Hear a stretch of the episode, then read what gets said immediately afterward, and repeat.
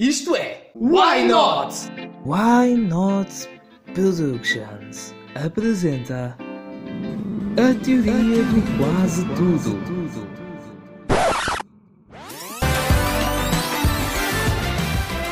Hoje, com a apresentação de Carola Parta e tudo a Covid levou.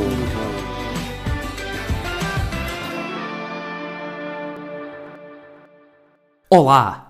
Viva! Curiosos profissionais, exploradores inusitados e amantes de múltiplas paixões que se enquadram, interligam, intercalam numa das maiores criações da espécie humana e que todos os dias, a todas as horas, continua a ser criada.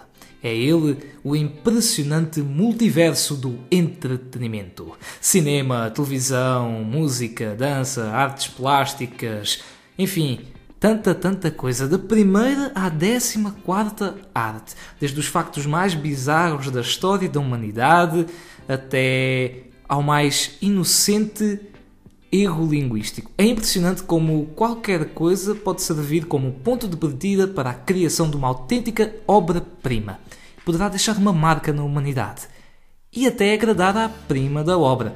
É assim que, todas as semanas, graças à nossa teoria do quase tudo, pretendo abordar da melhor maneira esse incrível multiverso e deixar eh, bem relevante que, então, em conta das palavras de Stanley Martin Lieber, talvez mais conhecido por vós como Stan Lee, o entretenimento e quem faz entretenimento, mesmo que não pareça, é das coisas mais importantes, pois embora existam homens que constroem pontes, estradas, casas, e sim, obviamente, são importantes para o futuro da humanidade, um escritor, mesmo que se envergonhe do que faz por causa disso, ao querer comparar-se, não pode esquecer que afinal o entretenimento pode também, para melhor, radicalmente mudar vidas. Independentemente do modo como a nossa ordem mundial possa ser abalada e se o responsável por esse abalo seja um coronavírus. Um vilão megalomaníaco que anda para aí a dizer que veio para ficar e mudar uma quantidade de coisas tentando convencer-nos de tal. Talvez em parte, sim, seja verdade que isso aconteça e já se notam os efeitos colaterais. Por exemplo, em Portugal, em vez de em cada esquina um amigo, tornou-se mais fácil em cada esquina encontrarmos um especialista na área da saúde ou da bioquímica, não esquecendo o interesse súbito em obras de interesse cultural que se focam em criaturas microscópicas que ameaçam a existência da espécie humana e ainda a inflação. A inflação aos mais variados níveis, do combustível a histórias de banda desenhada vendidas em plataformas online. Para contextualizar, Contágio, filme de 2011 com Matt Damon e Jude Law, foi o filme mais visto pelo público português durante o tão afamado período de confinamento e, por sua vez, também o filme mais visto a nível mundial. Faz sentido, um filme sobre uma pandemia durante uma pandemia. Por sua vez, A Peste, de Albert Camus, ou e, aliás, Ensaio sobre a Cegueira, de José Saramago, foram dos livros mais requisitados em plataformas de compras e venda online e, por sua vez, dos mais lidos durante o período da quarentena.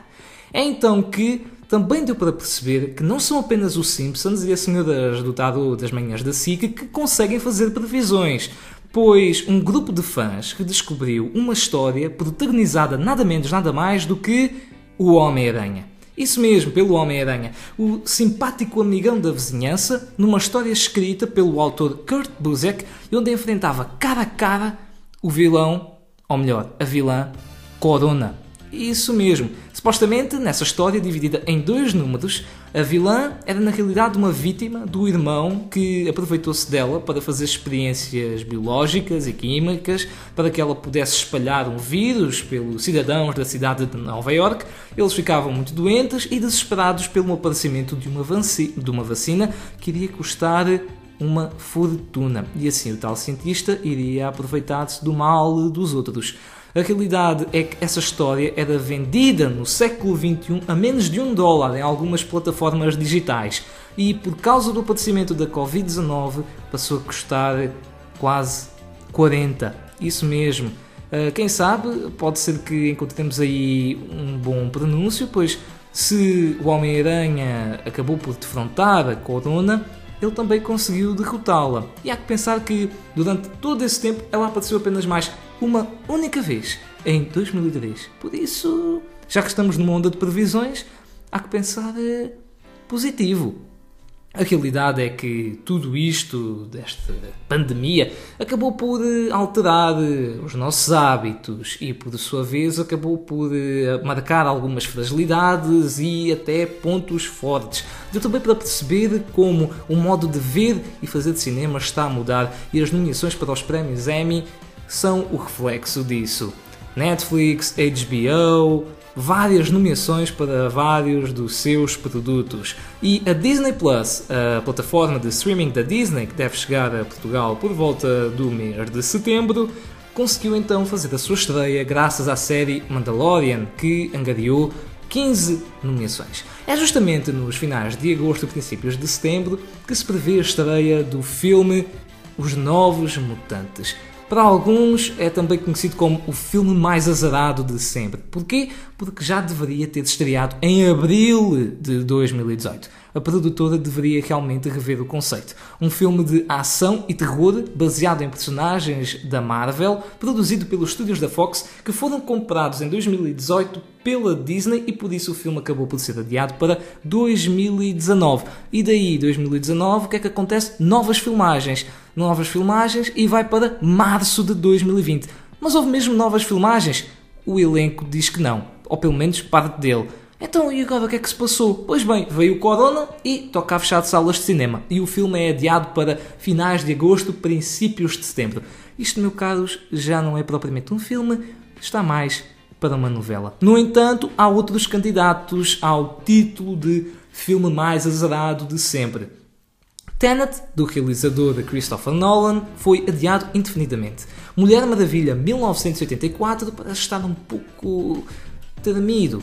Já Mulan e Viúva Negra, há quem diga que podem ir parar à Disney Plus. Também diziam isso dos Novos Mutantes. Agora, sobre Michael Bay e o filme que ele quer produzir justamente sobre o Corona, mas que pelas ironias das ironias não consegue arrancar gravações por causa do Corona, isso aí é capaz de bater alguns recordes. A realidade é que o produtor quer inspirar-se, aliás, já se inspirou na saga de terror Atividade Paranormal para criar uma história em que uma sociedade distópica que não conseguiu enfrentar a Covid-19 acaba por ter de ficar toda em casa e começar a bater mal da chalupa da cabeça.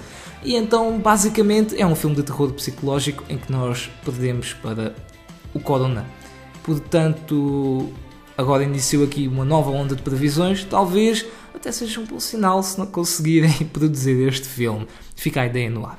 A realidade é que sim, uh, houve muitas mais alterações uh, em torno das consequências do aparecimento desta pandemia, aos mais variados níveis: emprego, uh, nível cultural, psicológico, emocional. Poderia estar aqui a fazer uma, uma autêntica enumeração muito mais alargada, mas o que é importante pensar, e sim, por vezes é realmente mais fácil falar do que fazer, mas é importante pensar que devemos pensar no mínimo positivo e que a Terra há de continuar a girar sobre si mesma e à volta do Sol e de preferência que estejamos cá para ver.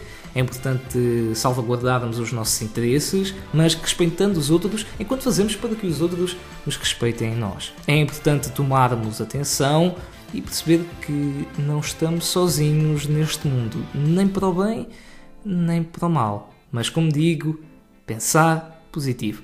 E talvez um pouco de, de ceticismo, por vezes, ceticismo moderado, acabe por se relacionar a isso. Pois bem, Afinal, é que eu poderia estar aqui a falar, a falar, a falar acerca de, de como o entretenimento está a ser eh, desfigurado, moldado, arremessado, ou até encontrar novas formas de continuar, porque o entretenimento é isso mesmo, não é só cinema, televisão, não.